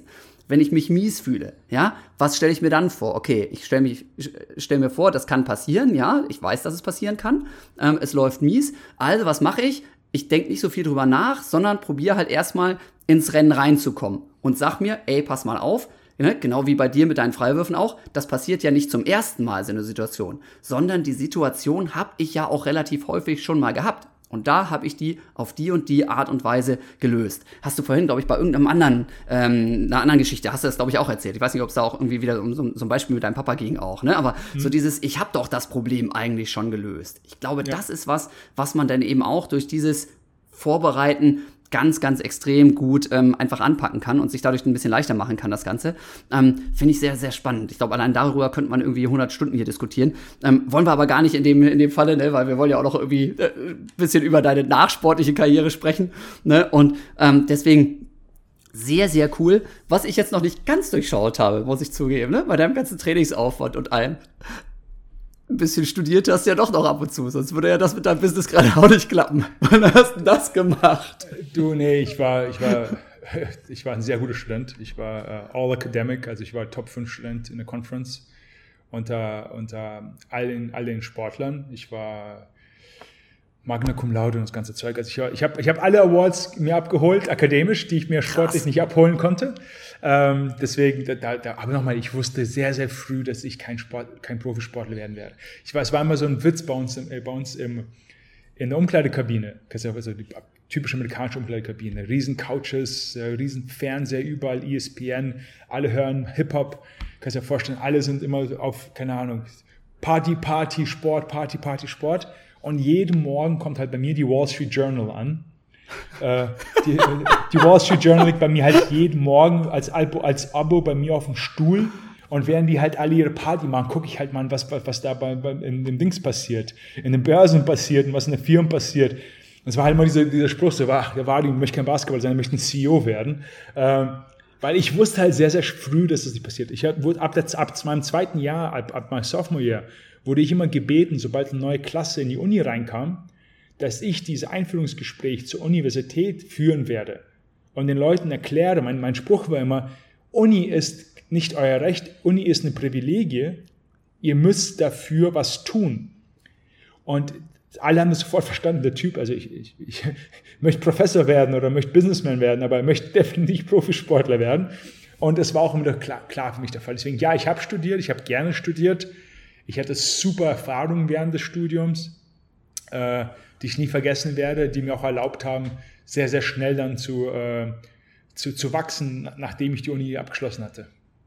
Aber, aber haben nicht deine Trainer dann zum Beispiel auch dich direkt abgestempelt und gesagt, na, was sollen wir in den jetzt so viel Arbeit investieren, wenn der sowieso nicht 110 Prozent dahinter steht wie die anderen? Oder? Du, das, das, das ist der Punkt. Äh, als Uni-Trainer ist dir völlig wurscht, was ich nach der Uni tue. Mhm. Eben wichtig, was ich während der Uni tue. Und während der Uni kannst, kannst du mir nichts vorwerfen, weil während ja. der Uni war ich der Typ, der halt 110 Prozent gegeben Alles. hat, weil ich, wie ich dir gesagt habe, ich habe die Leidenschaft verloren, aber ich, die Disziplin habe ich nie verloren. Ja. Und ja. das ist der Unterschied zwischen Disziplin und Leidenschaft. Ja. Es gibt diese schönen Wetterspieler. Und wenn du halt Disziplin hast, dann bist du ein Allwetterspieler. Das ist dir völlig wurscht, ob es draußen regnet oder Sonne scheint. Du, du kannst dich immer auf, dein, auf deine Disziplin verlassen. Das war halt mein Fall. Nochmal, die Trainer wussten genau, was sie bei mir haben. Mhm. Die haben einen durchschnittlichen Spieler, der sich ein bisschen zu sehr anstrengen wird, der aber jedes Mal, wenn er auf dem Spielfeld ist, 110% geben wird. Und alle Mitspieler möchten mit dem spielen, weil ich halt null Ego hatte auf, auf dem Spielfeld, weil ich eine wenig war, der verstanden hat, dass ich nicht sehr gut bin. Und das halt, das hilft halt sehr gut in einer Mannschaft von fünf Spielern, wenn einer versteht, das sind meine Limitierungen. Deswegen, ja. ich mache die Sachen, die kein anderer versteht, die aber wir brauchen für den Erfolg von der Mannschaft. Okay, geil. ja, das ist natürlich auch schon sehr speziell, ne? wenn man da so an die Sache rangeht und das dadurch einfach funktioniert, das ganze Team. Mega. Okay, gut, also Basketball, ja, Vollgas, Uni, Vollgas. So, und generell ne, schon immer das Auge aufgehabt, auch ich will mal richtig Karriere machen. Ähm, und das hat dann auch funktioniert. Aber wie genau? Also du, du gehst von der Uni ab und dann bewirbst du dich erstmal oder wirst du während der Uni schon eingeladen, schon zu tausend Vorstellungsgesprächen oder sowas und haben dir da auch diese Basketballerfolge mitgeholfen, weil dich irgendwelche Sponsoren darüber wieder kannten? Ja, einer hat gesagt, ey, ich kenne dich doch aus dem Fernsehen, du hast doch da und da gespielt, willst nicht bei uns arbeiten? Wie läuft sowas dann weiter? Das wäre sehr schön, aber ich bin der, ich kann euch alle, alle beruhigen. Bei mir war genau das Gegenteil. Ich habe Uni abgeschlossen 2009, 2008 war die Finanzkrise in den USA, die ganze Mortgage Crisis, die ganze Housing Crisis. Das heißt, äh, Lehman Brothers sind untergegangen, der ganze Finanzmarkt war, war, war im Boden. Das Government musste die, die Banken retten. Das ganze, also das war komplett Katastrophe damals. Ich hatte zwei Möglichkeiten. Äh, die eine Möglichkeit war, mir einen Job zu suchen nach der Uni in den USA. Habe mich, glaube ich, bei 60 oder 65 Firmen beantwortet, äh, be, be, nicht beantwortet, beworben. Äh, beworben. Ähm, alle haben Nein gesagt, bis auf Krass. eine. Die eine, die eine, die Ja gesagt hat, gesagt, wir können dir kein Gehalt zahlen, kannst auf Commission arbeiten. da da, da, da habe hab ich Nein gesagt. Ähm, deswegen alle Leute, die denken so, oh mein Gott, was wird in meinem Leben passieren? Ich mache gerade meinen Uni, Jungs und Mädels. Ich war 23 äh, Uni-Abschluss und hatte 60 äh, Angebote, die abgelehnt wurden, oder 60 Firmen, die, die, mich abgelehnt haben. Und zwei Jahre, drei Jahre später war ich CEO von einer Public Trade Company. Das Leben ist halt ein Ding, das geht halt nicht immer geradeaus hoch. Das ab und zu musst du auch ein bisschen runtergehen und verstehen, wo du bist in der Welt. Was bei mir passiert ist, wie ich gesagt habe, ich fand halt Uni richtig, richtig stark, ich mochte das richtig gerne. Und ich habe halt gedacht, nach meinem Bachelor mache ich da gerne meinen Masters, mein MBA. Und mein Parallelpunkt, wo ich gesagt habe, ich gemerkt habe, okay, momentan ist die Finanzkrise so, so schwer und so stark in den USA, dass ich höchstwahrscheinlich jetzt keinen guten Job landen kann, weil niemand hired, weil alle haben Hiring Freeze, gehe ich doch mal, mache ich doch mal ein MBA. Und habe gedacht, okay, mach mal ein MBA, was sind die Top-Schulen? Ich hatte einen guten, ich hatte einen guten Abschluss, deswegen konnte ich mir die Top-Schulen aussuchen. Bin ich nach Harvard geflogen, bin ich nach Stanford geflogen, bin ich ganzen äh, Ivy League-Schulen gegangen und dann gesagt, hey, war ein super Background, super interessant. Das Problem ist bloß, wir nehmen keine MBA-Studenten, äh, die nicht Berufserfahrung haben. Deswegen wäre es super, wenn du erstmal ein paar Jahre Berufserfahrung hast, damit du während wir die Kurse machen, auch mitreden kannst mit einer Real-World-Erfahrung. Was komplett Sinn macht. Was komplett Sinn macht, aber leider überhaupt nicht mein Plan, äh, in meinen Plan reingepasst hat, weil ich konnte keine Berufserfahrung mehr sammeln, weil der Markt nicht geheiert hat. Ja. Da war halt mein Plan B, das kann ich jetzt publik zum ersten Mal sagen, die University of Miami, weil es keine Ivy League School war, aber die Plan B ist gute Uni, äh, gute Location. Die haben mir gesagt, hey, wir nehmen dich gerne, komm doch zu uns, mach zu uns ein MBA. Das war 2009. Ich habe mich da beworben, die habe ich angenommen und gesagt, hey, pass mal auf, du hast ja schon Business gemacht in, im Bachelor. Du kannst die ersten sechs Monate dir sparen. Komm doch einfach zum zweiten Semester im Januar. Das heißt, du musst nicht im September nach Miami, komm doch im Januar. So, jetzt hatte ich auf einmal sechs Monate Zeit.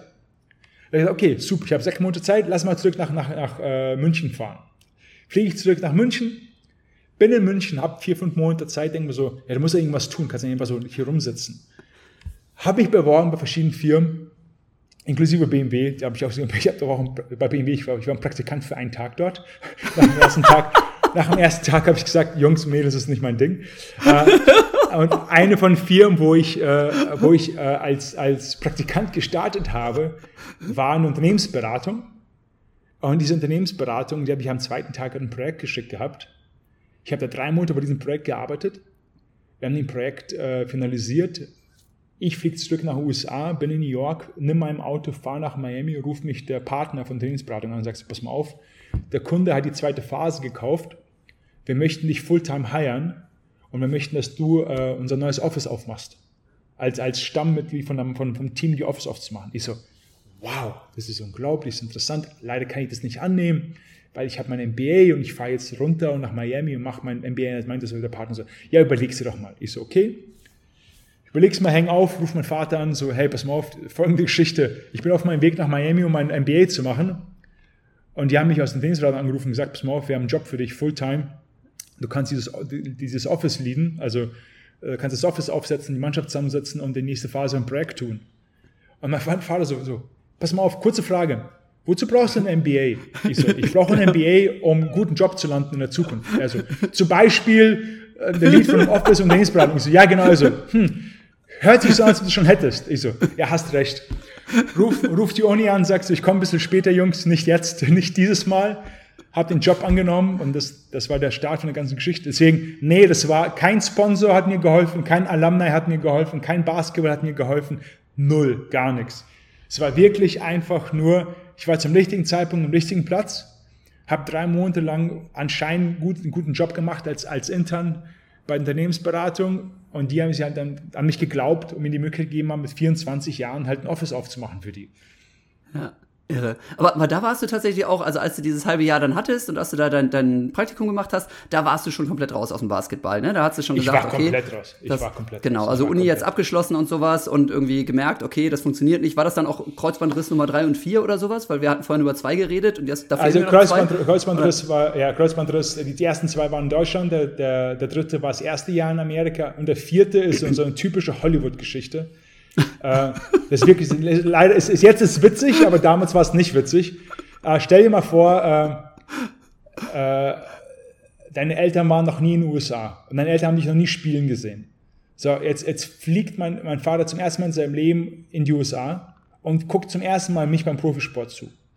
Er fliegt rein, Riesenstory, Vater vom International Student, äh, kommt zum Spiel, wir setzen in die erste Reihe, er guckt da, Spiel ist, im, äh, ist, auf Fernsehen, alle gucken zu, volle Halle, alle wissen, die, die, die Buffalo News, die lokale Zeitung schreibt drüber, dass mein Vater da ist beim Spiel.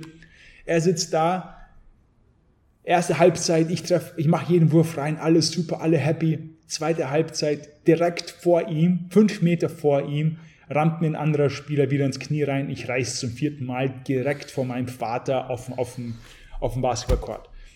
Ich weiß, ich als Typ, der halt so viermal gerissen hat, ich weiß genau, wie es sich anhört. Jeder mal mein Kreuzbandriss hatte. Leider weißt du, du hörst etwas. Es ja. gibt so dieses, dieses Geräusch, was man nie in seinem Leben mehr vergessen wird. Ja, will man nicht. Äh, und er kommt zu mir und sagt, ist alles okay? Und ich so, ja, ist alles okay. Fliegt wieder nach Hause morgen, ist, ist schon alles okay. Er fliegt nach Hause und dann ein paar Tage später sage ich, bis mal auf, es ist zum vierten Mal gerissen. Äh, und ich, ich wurde dann zum ersten Spieler in Geschichte von NCAA, der nach vier Kreuzbandrissen zurückgekommen ist. Auch so ein komischer Rekord. Ich meine, meine, meine, Karriere ist sehr stark an Kreuzbandrissen gebunden und sehr stark an Rekorde gebunden.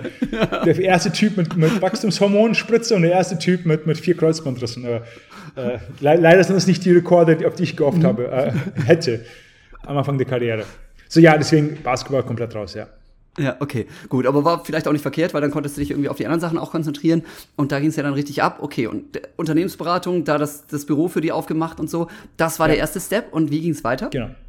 Und dann ging es weiter mit Groupon. Ich wurde geheiert für Groupon, um für Groupon äh, in Osteuropa zu arbeiten. Und, die haben dich äh, abgeworben oder warst du da dann durch schon bei deiner Unternehmen? Nee, die haben mich. Das war, du, das, äh, nochmal, ich glaube, wir haben nicht genug Zeit in diesem Podcast. Das Witzige war, ich arbeite in Unternehmensberatung, typische, sehr, sehr dankbar für die Unternehmensberatung, sehr, sehr dankbar, super viel gelernt. Hat einen unglaublichen Boss. Wir machen jedes Jahr machen sie, machst du so eine Review als Unternehmensberater und dann sagen sie, pass mal auf, du hast richtig gut performt, hier ist auf der nächsten Ebene kriegst du halt diesen Titel und kriegst halt diese Fixed Prozentsatz mehr Gehalt. Und ich weiß noch, wir haben das erste Jahr gearbeitet und das erste Jahr war ein super Projekt. Ich hatte halt ein Basisgehalt und dann gab es halt einen Boni und der Boni war gut, weil das Projekt richtig gut war. So im zweiten Jahr machen, arbeiten wir weiter bei dem Projekt.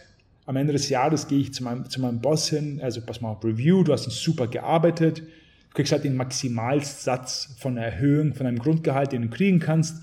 Wir erhöhen dich, glaube ich, bei 6% oder so. Da sage ich so, vielen lieben Dank, dass es eine Maximalerhöhung ist, aber kriege ich auch einen Boni dieses Jahr? Weil sonst ist die Erhöhung weniger als was ich im letzten Jahr verdient habe. Und war halt die Antwort, du, Boni ist ja nicht jedes Jahr, das ist was Besonderes. Das können wir dir leider nicht anbieten in diesem Jahr. Deswegen, nee, das, die 6% Erhöhung ist halt, oder was immer die Prozente war, ist halt ja. die maximalste Erhöhung, die du mal kriegen kannst. Und ich sitze halt so da, ich bin halt, keine Ahnung, 24, 25, so, ich habe diese, diese, diesen, diesen Elan und diese, diese, diese, diese, diese Energie und ich so, wie, was? Ich arbeite das ganze Jahr durch, um weniger zu verdienen als im letzten Jahr, obwohl wir besser performt haben als Firma und besser performt als Mannschaft und ich das Ding aufgesetzt habe.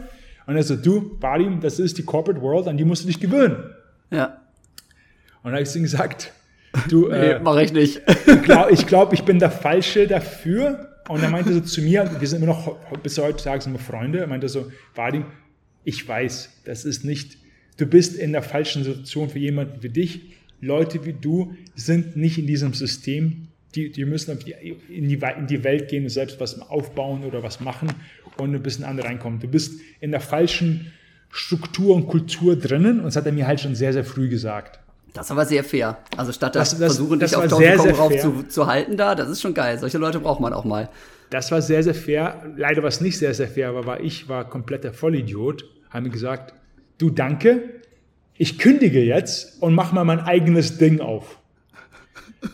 wusste aber nicht direkt, was ich machen wollen würde, wusste aber nicht direkt, ob es klappen würde, habe aber gewusst, dass ich kündigen muss, was du nicht tun darfst habe gewusst, ich mir ein Office mieten muss, was du nicht tun darfst. Habe mir gedacht, ich muss unbedingt Leute einstellen, was du nicht brauchst. Muss mir unbedingt die neuen neuen iMac kaufen, die du nicht brauchst. Und da saß ich halt da für drei Monate in meinem neuen Office mit meiner Personalassistentin und zwei iMacs, ohne richtig zu wissen, was ich da tue. Ich, ich natürlich, ich übertreibe es ein bisschen, aber plus minus kannst du dir ja vorstellen. Und dann kam halt ähm, die, die Möglichkeit mit Groupon auf mich zustande, wo wir gesagt haben, pass mal auf, wir brauchen jemanden, der, äh, der sich gut auskennt mit Supply Chain Management. Und das war halt genau das, was ich bei, bei Unternehmensberatung gemacht habe. Deswegen, ich war ein Free Agent, wo die auf mich zukam, mhm. aber ich war ein Free Agent, weil ich einfach viel zu viel, äh, viel zu stark an mich geglaubt habe, ohne irgendwelche Substanz zu haben oder mich gut, zu, äh, gut zu, äh, vorzubereiten. Okay, gut. Also hätte auch daneben gehen können, aber wie das oft ist, manchmal hätte gehen müssen. Es hätte gehen. Ja. Nochmal, nochmal. Ich kann ein Buch drüber schreiben, was du nicht tun musst. Als, ja. Deswegen, ich mache, ich mache ja ab und zu Lectures in Unis, als, als, als, was man als Founder äh, äh, äh, auf was man aufpassen soll. Mhm. Du, ganz ehrlich, ich, ich kann dir alles einfach erzählen, was ich falsch gemacht habe. All die Sachen, die ich falsch gemacht habe. Jetzt ist es witzig, aber mhm. ich mir zurückkommen, was für ein, was für ein Idiot. Also nochmal, was war ich? Ich war so, so un, unpräpariert das ist natürlich das, was ich dann, dann nochmal äh, acht Jahre später gemacht habe, sah es natürlich komplett anders aus. Mhm. Ja, ja, ja, okay. Gut, also Groupon als nächstes Ding, ganz große Groupon. Nummer dann. Genau. Ja, Groupon war eine große, war eine große Möglichkeit, war eine große Opportunity, aber nochmal, das ist halt sehr, sehr selten. Das passiert auch nur im Startup-Umfeld, wo Leuten äh, mit meinem geringen Background und, und Knowledge äh, die die Möglichkeit geben, auf so einer hohen Führungsebene zu arbeiten. Ähm, das war unglaubliche Zeit. Was das Interessanteste war, ich war vor dem IPO dort, das heißt, bevor die Firma publik wurde. Das heißt, ich habe sie erlebt vor dem IPO, nach dem IPO, was komplett andere Firma ist. Ich habe sie erlebt während der Zeit, wo das Wichtigste war, wie schnell wachsen wir in terms of uh, Revenue, also Umsatz. Völlig wurscht, wie, was es uns kostet. Und ich habe sie erlebt, ich habe sie erlebt zur Zeit, wo wir gesagt haben, völlig wurscht, was, was der Umsatz ist. Hauptsache, wir sind profitabel. Aha. Das heißt, ich habe wirklich in vier verschiedenen Welten gelebt. Ja. weil Privatphase, Public-Phase, also Umsatzphase und Profitabilitätsphase, das sind vier verschiedene Firmen, das sind vier verschiedene Umsätze, das sind vier verschiedene Mentalitäten, Gedanken. Äh, du brauchst vier verschiedene Leute dafür, also äh, Art von Leuten dafür. Und ich konnte das halt alles in fünf Jahren tun und zu gucken, wie, wie machst du Business in was für einer Phase. Was halt, weil bin ich mein Leben lang dankbar für, weil sie eine ja. Möglichkeit zu kriegen mit 26 bis, kann man, bis paar 30 und bis 31 oder 30 war ich, glaube ich, ist, ist, halt, ist unikal. Ja, total irre und natürlich genial, genau das, was man dann braucht, wenn man irgendwie mal sagt, jetzt möchte ich mal selber ins Business einsteigen und was aufbauen. Ne? Und da sind wir im Prinzip dann ja jetzt auch, ne? Deswegen, ja, hast du noch was? Zehn Minuten. Zehn Minuten haben wir noch. Ja, ja. Ah, verdammt, dann müssen wir jetzt aber ganz schnell zum Foto kommen hier. da habe ich so viel Sportfragen gestellt. Denn jetzt wollen wir, wollen wir endlich mal tatsächlich, ne, denn, also, das ist in Ordnung, ja. Wir brauchen nicht so ganz, ganz viel über Bionic quatschen heute, glaube ich, weil, wie gesagt, ja, in Folge 152 habe ich das schon ganz lange gemacht und in Folge 134 mit dem Robin, ich verlinke euch das nochmal, Leute, hier, ne, in dem, äh, in der, in dem äh, Podcast-Beschreibung natürlich. Aber trotzdem, jetzt nochmal ganz schnell einfach mal, wir haben ihn heute da, ja, CEO, Co-Founder von Bionic. Ne? Ich bin mittlerweile mit euch seit, oh, muss ich fast ein Dreivierteljahr jetzt am Start und finde das absolut faszinierend, ne? weil mittlerweile einfach dieses, du wirst überall zugeschmissen, jeder macht irgendwie Werbung für hier diese Pulver und da nochmal und total wild und manchmal auch einfach absolut sinnlos. Keiner weiß mehr, was los ist. Und natürlich, wer es richtig machen will, geht einfach mal zum Arzt ursprünglich und lässt sich da beraten. Aber natürlich auch jeder Arzt hat wieder irgendwie seine eigene Einstellung und nicht jeder Arzt hat eine Sportaffinität und weiß jetzt zum Beispiel, ja, mit einer riesen Datenbank im Hintergrund, okay, Ausdauersportler braucht das und das, Basketballspieler braucht vielleicht das und das, ja, äh, Tennisspieler vielleicht das und das. Und genau das ist ja das, wo ihr jetzt mit Bionic gelandet seid. Ne? Und deswegen einfach mal, wir haben wie gesagt nur, jetzt nur noch wenig Zeit, du musst weiterarbeiten, ne? aber wie bist du auf die Idee gekommen, dass man eben ja hingehen kann und sagen kann, hey, heutzutage gibt es die Möglichkeiten, teste dich zu Hause. Und dann stellen wir das Ganze für dich persönlich zur Verfügung mit einer riesen Datenbank, die man ja auch erstmal anlegen muss, mit ja. den Experten, die man ja erstmal rankriegen muss. Ja, und sowas startet man ja auch nicht von jetzt auf gleich. Ne? Ich meine, du hast wahrscheinlich auch irgendwelche finanziellen Grundlagen dann gehabt damals, ne? aber erstmal geht man da ja in Risiko rein, muss irgendwie dann auch äh, Kapitalgeber finden und das ganze Paket, das ist ja ein, ein riesen, riesen Projekt, was du da dann hochgezogen hast. Magst du vielleicht erstmal die Motivation erzählen und dann, wie es in der Praxis aussah? Ja klar, also nochmal die die, die, Founder-Geschichte ist sehr, sehr interessant, weil die Founder-Geschichte erzählst du jeden Tag, solange du Founder bist. Ja. Und, das alle, und das, der Unterschied zwischen einem guten Founder und einem Durchschnittsfounder ist, du musst halt am Tag 7222 genauso es erzählen wie am ersten Tag, weil sonst machst du was falsch. Wenn du nicht jeden Tag aufwachst und denkst, wow, das, was wir tun, ist so gigantisch und so wichtig, dann macht es keinen Sinn, weil ganz ehrlich, die Wahrscheinlichkeit, dass es funktioniert, ist so gering, dass ein Startup funktioniert, dann musst du dir was suchen, wo du dir komplett davon überzeugt bist. Und bei mir war halt das, das Gute am Bionic ist, Bionic war nicht etwas, was ich tun musste. Bionic ist etwas, ist etwas, was ich im Markt gesucht habe und nicht finden konnte. Das heißt, in Englisch heißt es Scratch Your Own Itch. Das heißt, Scratch Your Own Itch, finden eine Lösung, die es im Markt nicht gibt, weil du die selbst benutzen möchtest. Was bei mir passiert ist, ich war mein Corporate Jobs, ich war dieser typische CEO, ich hatte all diese Ressourcen, diese Möglichkeiten. Ich war aber paar 30, habe mich komplett schlapp gefühlt, war kognitiv sehr, sehr nicht, aber nicht gut drauf, hatte extra Gewicht, hatte kein, am Wochenende keine Lust, irgendwie Sport zu tun, am Abend konnte ich mehr ins Schwimmen gehen und habe mir gedacht, wie kannst du eine Person wie ich mit so viel Wissen über Leistungssport, so viele Möglichkeiten, so viele Ressourcen, personalen Trainer, Ernährungsberatung, ähm, Tim Ferriss Podcast und allen ganzen Zeug so schlecht in Form sein, mental und physisch. Und ich habe mich halt darüber geredet, ausgetauscht mit Freunden, gesagt, pass auf, ja, du geh doch mal zum Arzt. Bin ich, halt zum, bin ich zum Arzt gegangen, den Endokrinologen, der mir empfohlen wurde, und habe all meine Symptome diesem Arzt erzählt. Und der Arzt hört mir ganz genau zu, schüttelt, also schüttelt den Kopf, ähm, nickt. stimmt mir zu, nickt den Kopf, sagt, ja genau, ich verstehe genau, was Sie brauchen, ich verstehe Ihre Symptome, ich weiß, wieso das alles passiert. Ja, also, also Vadim, hören wir mal zu, pass mal auf, das machen wir jetzt mal. Wir machen jetzt mal, jetzt mal einen Bluttest und dann basierend auf deinem Bluttest werde ich dir genau sagen, was du tun musst in der Zukunft, um dich zu verbessern. Ich so, das ist super, vielen Dank. Ich weiß nicht ganz genau, meinte so einen extensiven Bluttest, irgendwie 1000 Euro gekostet. Ich mache den Bluttest, warte eine Woche, denke mir so, jetzt kommt dieser Holy Grail-Moment. Ich komme da zu ihm rein, zu, zu ihm in die, in die Praxis, er erzählt mir sofort, was ich tun muss, wie ich mich verbessern kann, wie mein, mein Leben anders ausschauen wird in der Zukunft und alles andere.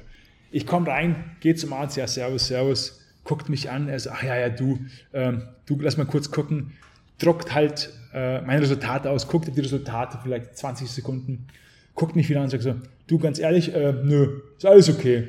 Ich so, wie ist alles okay? Ja, die Werte sind alle in der Norm. Ich so, was heißt das? Er so, ja, du, bei, bei dir fehlt nichts. Ich so, ja, aber meine Symptome, meine Schlappigkeit, dass ich, dass ich Brain Fog habe, dass ich mich müde fühle, obwohl ich gerade geschlafen habe, dass ich keine Energie habe, dass ich übergewichtig bin, obwohl ich viel trainiere. Also, du, nö, also, wenn, wenn du krank wärst, will ich dir was verschreiben, aber du, bei dir ist alles okay, ist halt eine Norm. Ich so, ja, aber ich bin nicht okay damit, wie ich momentan mein Zustand ist. Ich möchte mich optimisieren, ich möchte mich verbessern. Ich möchte nicht eine Krankheit heilen, die ich noch nicht habe. Ich meine so, leider, meint er nicht der Arzt, aber verstehe ich dann danach. Die traditionelle Medizin heilt dich, wenn du schon krank bist. Ich war aber in einer Situation, wo ich mich verbessern und optimisieren wollte, bevor ich krank werde.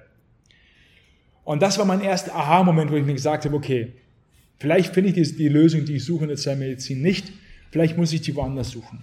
Da habe ich gesagt, okay, gehe ich mal zu Profimannschaften. Was machst du mit Profimannschaften? Was sagt sie, wenn ihr, wenn ihr Spieler einkauft? Wenn sie Spieler einkaufen, machen wir Diagnostik, ob der Spieler gesund ist. Ich so, okay.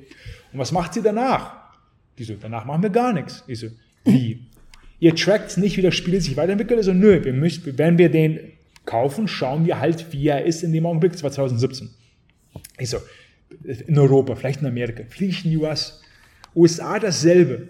Ich so, wie alle Profispieler, die überprüfen nicht regulär, wie sich der Spieler, wie das Wohlbefinden des Spieler ist, was für Werte er hat.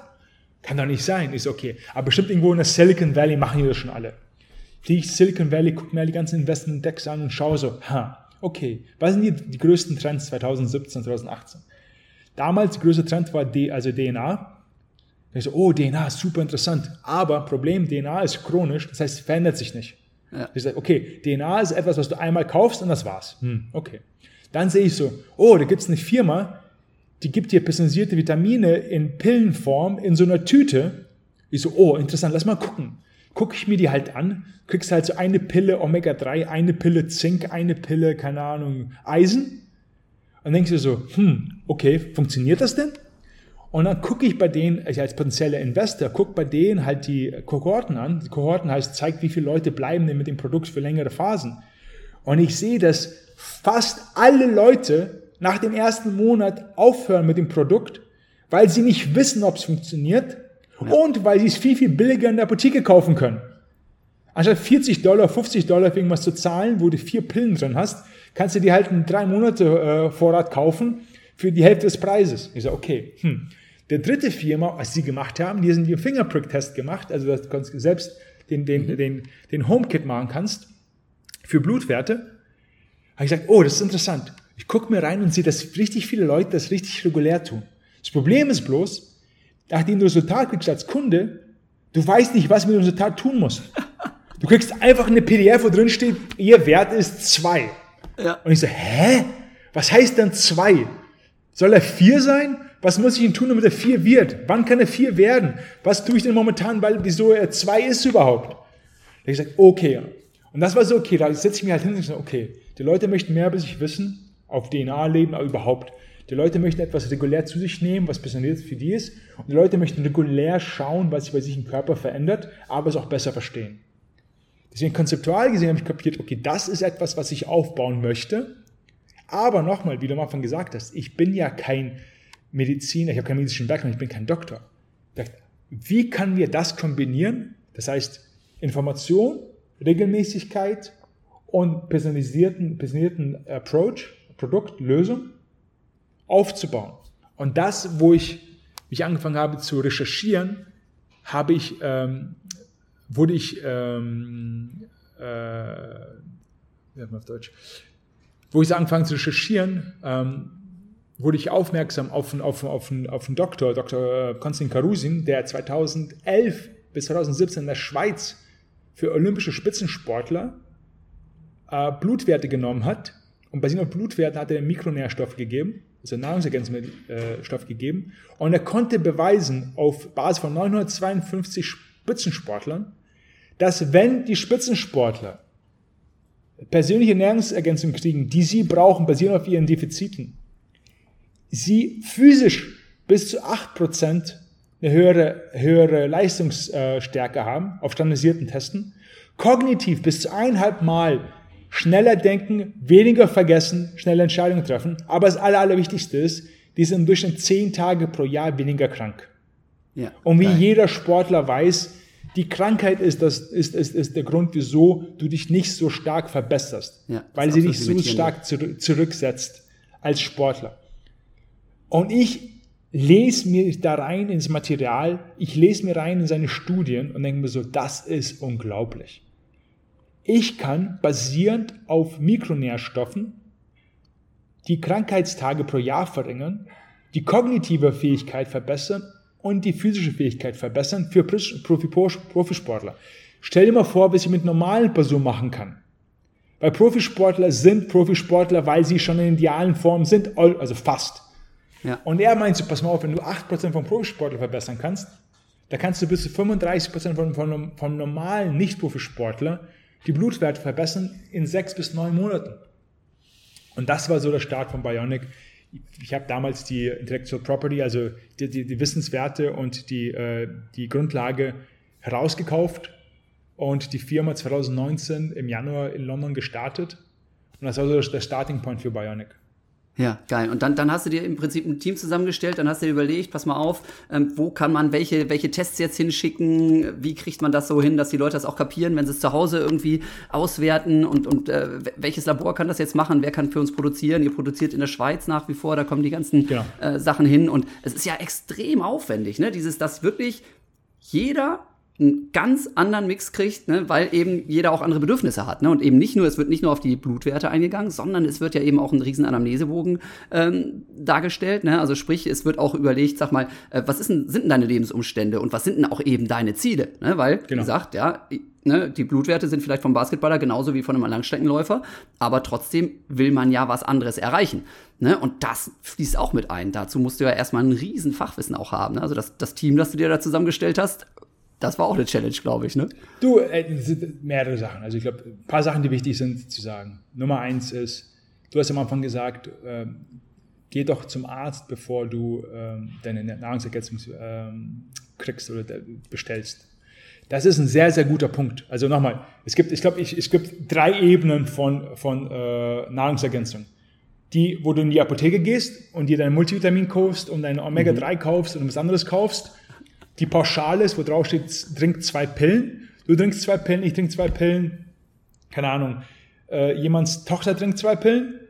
Und dann bist du halt, du brauchst drei, ich brauche sieben, sie darf gar nichts trinken oder sie braucht eine, aber wir trinken alle zwei. Das ist diese Pauschal-Approach, der einfach nicht funktioniert. Also ja. das ist Nummer eins. Und dann sagen Leute, Vitamine funktionieren. Ja, natürlich funktionieren sie nicht. Weil die Dosierung, die in der Pauschalvitamin ist, die muss so gering sein, dass wenn ein Kind sie, sie trinkt oder jemanden, der dazu ähm, vielleicht eine, eine, eine Reaktion hat, nicht umkippt. Deswegen ja. die Dosierung ist minimalst, damit sie halt für alle ungefährlich ist. Aber ungefährlich und produktiv ist nicht dasselbe. Ja. Das ist Nummer eins. Nummer zwei ist, was tausendmal besser ist, ist, du gehst zum Arzt, basierend auf Blutwerten, okay, du hast niedrigen äh, Eisenlevel, du hast niedrigen Vitamin D-Level, jetzt trink mal Eisen, trink mal Vitamin D. Jetzt kriegst du das, was du brauchst, basierend auf deinen Blutwerten. Das finde ich genial. Ja. Jetzt, was wir als, als Bionic gemacht haben, wir haben gesagt, okay, ein normaler Arzt hat 150 bis 200 Patienten.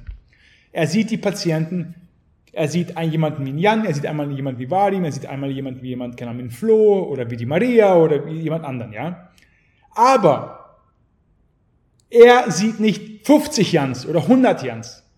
Das heißt, wenn er einmal einen Jan sieht, er weiß nicht, was er im Jan geben soll, verglichen zu den anderen Leuten, die ähnlich zum Jan sind, zu seinen Zielen sind, zu seinen Lebenssituationen sind, zu seiner Demografie sind, was er tun soll.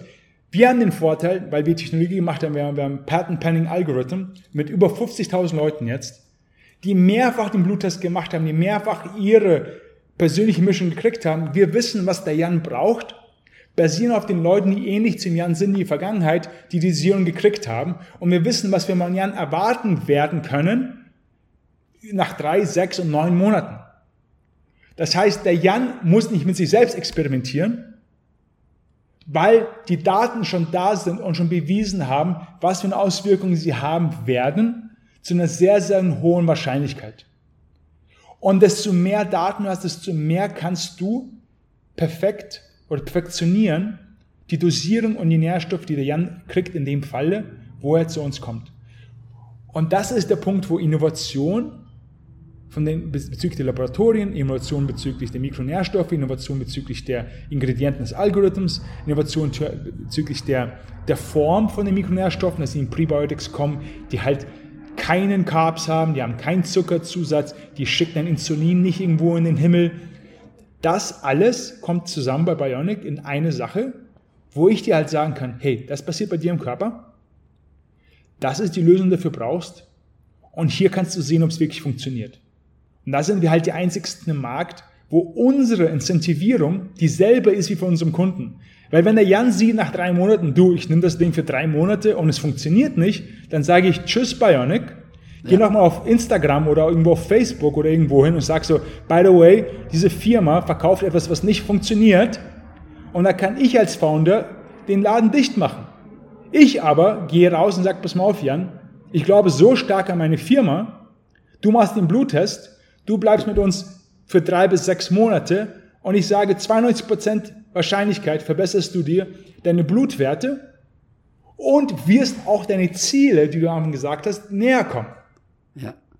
Und das ist der Grund, wieso wir die einzigste Firma sind, die mit Profisportlern auf höchster Ebene zusammenarbeiten. Wir haben Fußballweltmeister, wir haben Profisportler in allen Top-Ligen, wir haben, äh, wie du weißt, wir haben äh, Marathonleute, Ironmans, wir haben NBA-Hockeyspieler, wir haben äh, Tour de France-Fahrer. All diese Profisportler, die kommen zu uns, weil die verstehen, dass, dass unser Approach ist, wir gehen ein Level höher. Und da, das ist der Unterschied zwischen was wir bauen und wir glauben, dass was wir tun. Ja, es ist sehr, sehr schwer. Die ersten Jahre waren unglaublich schwer. Die ersten Jahre waren so schwer, dass die erste Firma, wo ich Bionic gegründet habe, ich muss erstmal eine zweite Firma gründen, die, äh, die, äh, die, äh, das heißt auf Englisch ähm, Phlebotomy. Phlebotomy sind Krankenschwestern, die nach Hause fahren zu jemandem und Blut abnehmen. Ich, es gab keine Bluttests, diese Home-Tests Home ja, gab es genau. nicht in der Situation. Wir mussten erstmal eine zweite Firma gründen und Krankenschwestern einstellen, die zu Leuten nach Hause gefahren sind, Blut abnehmen zu können.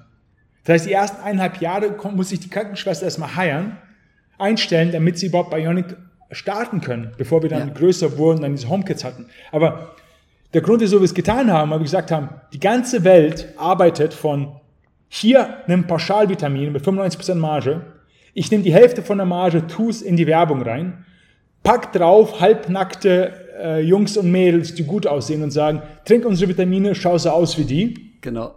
Du kannst es nicht beweisen, aber du fühlst dich gut. Super. Das Problem ist bloß, entweder es funktioniert nicht, das ist worst, best case scenario. Worst case scenario ist, du trinkst etwas, was dein Körper nicht braucht. Mhm. Und dann hast du ein Riesenproblem. Und das unterschätzen Leute sehr, sehr oft. Und das Total. sehen wir halt, wir haben in fünf Jahren hatten wir keine einzige Overdoses. In fünf Jahren hatten wir kein einziges Mal. Wir verstehen ganz genau in terms of, was der Körper braucht, basierend, weil wir halt schon so viele Fälle haben, die du, wo du vergleichen kannst. Und das ist so ein bisschen der Punkt, wo wir sagen als Firma, es dauert, bis der Markt es versteht. Über 85 Prozent der Frauen, die zu uns kommen, die zu niedrige Eisenwerte haben, nehmen Eisenernährungsmittel zu dem Zeitpunkt, wo sie einen Bluttest tun. Das heißt, die Frauen wissen, dass sie äh, geringe äh, Eisenmängel haben, nehmen Ernährungsstoffe und haben trotzdem äh, ja. einen sehr, sehr geringen Wert. Stell dir mal vor, wie viel Geld da ausgegeben wird, ohne irgendwelche Resultate. Und Absolut. das ist halt die Idee dahinter. Ich möchte etwas tun, wo ich weiß, ob es funktioniert. Und ich möchte etwas tun, wo ich mehr über meinen Körper herausfinde. Ich finde über meinen Körper, je alle drei Monate finde ich was Neues raus. Ja, ja. Und das ist, ist halt im Prinzip genial. so ein bisschen. Ja. Ja, ist im Prinzip, glaube ich, tatsächlich so ein bisschen wie beim Sport, ne, der uns ja jetzt auch irgendwie verbindet. Du trainierst und du siehst die Resultate halt auch. Ne? Du merkst ja, ob dir das Training gut tut und du besser wirst oder nicht. Und das ist eben, glaube ich, das, was eben Bionic halt auch auszeichnet. Das ist wirklich, es ist im Prinzip wie mit deinen 1200, 1000 Trainern, die du früher gehabt ja. hast, da, ne? Ja. ne? Du hast ein Riesenteam, das für dich im Einsatz ist. Das ist im Prinzip diese große Datenbank, die ihr habt. Und die kümmern sich persönlich um dich und um das, was du als Nährstoffmix eben brauchst, Mineralien, Vitamine und so weiter. Und wie gesagt, es gibt eben immer wieder auch die Möglichkeit äh, zum Recheck. Ne? Das ist im Prinzip dann der nächste Wettkampf oder das nächste Spiel. Und in dem Fall ist es halt eben dieser ganz einfache Test, den man zu Hause machen kann. Man braucht also auch nicht zum Arzt fahren und da wieder lange auf einen Termin warten und dann eben auch von der, man weiß nicht, wie fachkompetent der Arzt ist, davon abhängig zu sein, sondern man kann sich einfach darauf verlassen, dass das funktioniert und dass man genau da ankommt, wo man hin möchte. Ich empfehle nochmal, liebe Leute, ja, Folge 152 und Folge Nummer 134 mit dem Robin Sorg. Genial, ne? Der hat wirklich einfach, das ist der Ernährungswissenschaftler, ne? Der, der wirklich richtig Ahnung hat, auch von Detail, welcher Stoff für was und so weiter.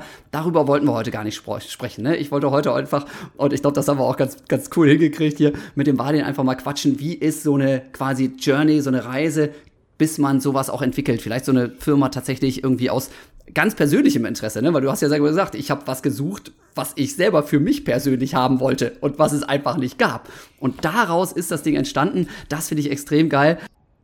Also, liebe Zuhörerinnen, liebe Zuhörer, tatsächlich für mich eine sehr, sehr spannende Entwicklung und tatsächlich was, was ich auch persönlich einfach vermisst habe über meine große Zeit, meine lange Zeit im Leistungssport und jetzt gerade als Freizeitsportler auch ich bin viel unterwegs, ja, Instagram und sonst was und überall sehe ich die Werbung und denke jedes Mal so um Gottes Willen, was wird da eben auch für ein Quatsch irgendwo verkauft und getan und gemacht.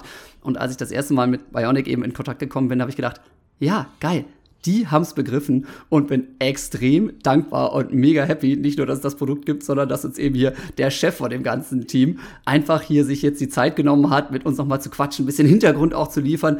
Deswegen, lieber Vadim, nochmal herzlichen, herzlichen Dank für deine Zeit. Vielen Dank, dass du das Ding auch irgendwo gestartet hast. Finde ich sau cool. Ich drücke natürlich die Daumen, dass das weiter abgeht, dass ihr auch die nächsten Steps noch macht, wo auch immer die Reise hingeht. Ja, vielleicht quatschen wir irgendwie in einem halben Jahr oder dreiviertel Jahr nochmal Gerne. Und gucken gerne. mal, was da noch weiter passiert ist. Fand ich mega gut. Liebe Zuhörerinnen und Zuhörer, euch viel Spaß, ja, bei euren nächsten Trainingseinheiten, bevor ihr, ja, also es geht wahrscheinlich auch ohne Supplements, ja, muss man auch immer sagen. Es kommt auch immer darauf an, wie viel Aufwand betreibt man. Wenn man zwei, dreimal in der Woche durch die Gegend joggt und sich vernünftig ernährt, alles cool, ja. Ich glaube, ne, lieber Wade, da sind wir uns einig, ne? Man muss es da auch nicht übertreiben.